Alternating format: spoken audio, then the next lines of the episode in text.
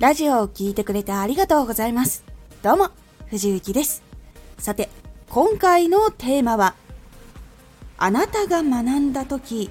どんな言葉が心に残ったのか。知識を得る時に、実は情報だけじゃなく、他にも心に残ったことや感じたことがあると思います。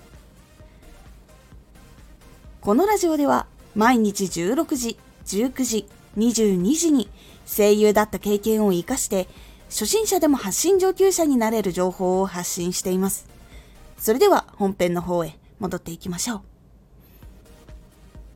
同じ情報を得たとしても未来が見えやすいもの例えば自分がこれを聞いて実践したらこういう風になれるかもしれないっていうのが見えるものやとても優しく丁寧に伝わってきた例えばすごく分かりにくい言葉っていうのが少なくてかつ自分がこう知っている情報に沿った話が出てきてすごく分かりやすかったりとかあとは自分も同じことで悩んでるとかそうそうそこが難しいんだよっていう共感できるポイントがあったなど結構情報以外の印象情報をどの人から得ようかっていうのを決めることもあるかと思います。なので情報を得る時にどんな言葉が残ったのかどんな言葉遣いが印象的だったのかっていうのを思い出してみるのが実は大事なヒントになります。例えば情報以外のところで私はやり始めた時全然伸びませんでした。その伸びないことなんで伸びないのか聞いてやっているけどどうして伸びないんだろうっていうふうに同じく悩んでいたことがありました。とかあとは続けられているあなたはすごいんです。とかこう励みになる言葉とかあとやっぱり共感する言葉が入っていたりとかこう自分が前に進みやすい言葉っていうのが結構豊富に入っているものの方がやっぱりこう自分も勉強する時に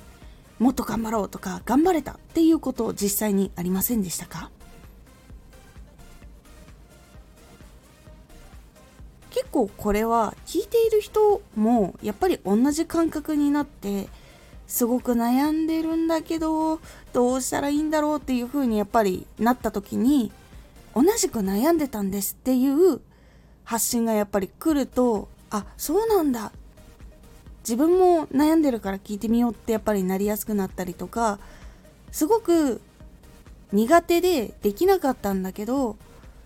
こういう風に伝えたいっていう思いがあったから頑張れたっていう話を聞いたりとかして自分ももうちょっと頑張れる気がするってなったりとかっていうのはやっぱり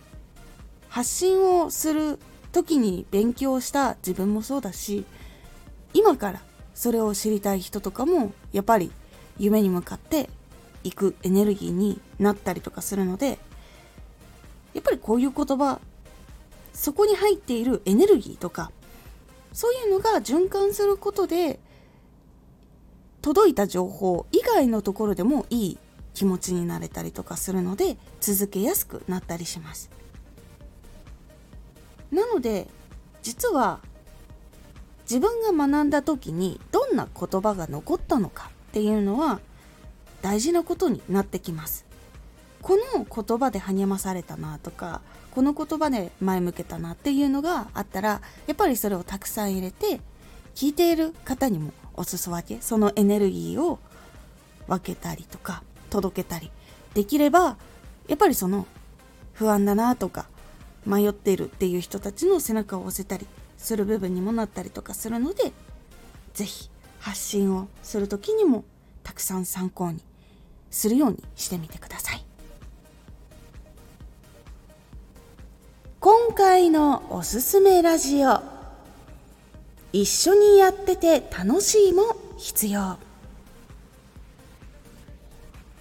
発信を届ける時生放送などなど一緒に同じ空間とか楽しいとか落ち着くなどっていうのがあるのが実は聞いている側の人にも発信している人にも必要なんです。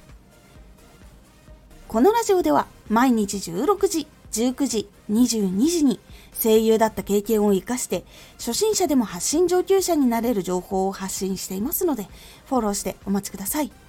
毎週2回火曜日と土曜日に藤雪から本気で発信するあなたに送るマッチョなプレミアムラジオを公開しています。有益な内容をしっかり発信するあなただからこそ収益化してほしい。